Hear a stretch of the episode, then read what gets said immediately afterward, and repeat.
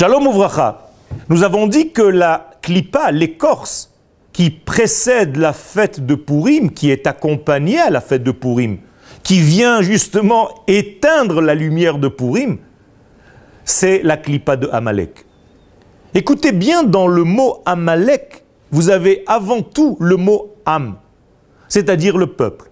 Je veux dire par là que Amalek a une force bien précise. Elle est secrète. Vous avez l'impression qu'il s'agit d'un nom, Amalek. On aurait pu l'appeler Tartampion. Pas du tout.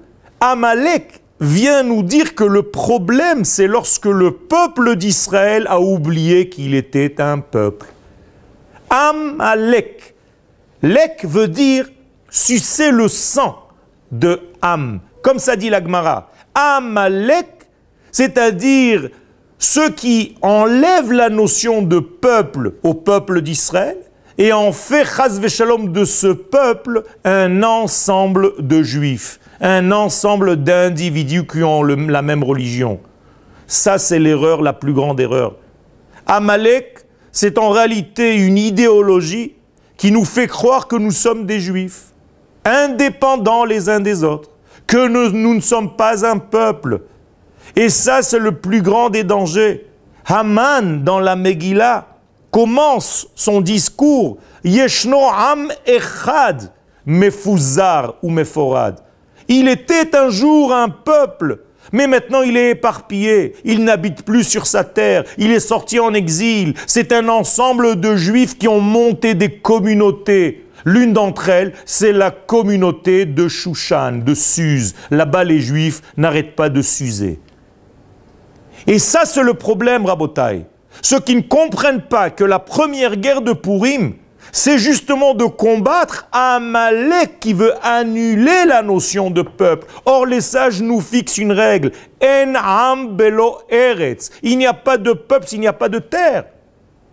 Alors je me demande comment pouvons-nous fêter la fête de Purim en dehors de sa terre et croire qu'on fait la fête avec toutes les halachot. Certes, on va lire la Megillah. Certes, on va jeûner la veille de Purim. Certes, on va donner même de l'argent. Certes, on va même donner des repas aux pauvres. Mais qu'en est-il de l'essentiel? Qu'en est-il du peuple d'Israël sur sa terre? Qu'en est-il de la raison pour laquelle nous avons failli disparaître, Shalom? Avez-vous pensé à ce degré? Bien, ça, c'est le danger de Purim c'est que le Yetzerara nous fait rentrer dans une fête pour se déguiser, pour boire du vin, pour faire une belle Seouda. Mais on a oublié l'essence. Pourim est une fête très sérieuse. Pourim est une fête qui nous ramène à la pensée de la Géoula. Ce jour-là se dévoile dans le monde un degré énorme de lumière. Et ceux qui ne comprennent pas ce degré, peuvent penser qu'ils fêtent la fête alors qu'il n'en est rien, chas. Ça devient tout simplement un rituel. Ça, c'est la force de Amalek. Asher karcha baderech.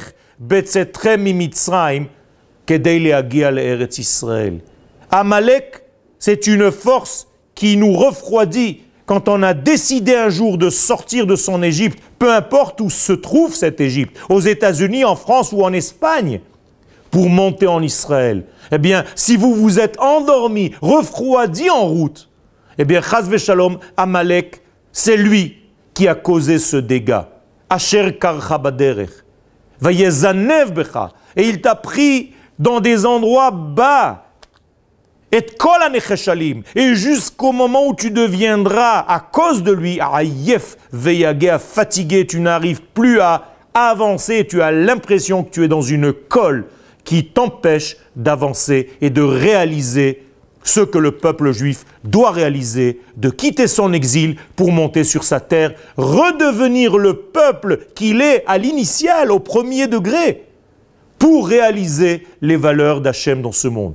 Ça, c'est la fête de Purim. Todaraba.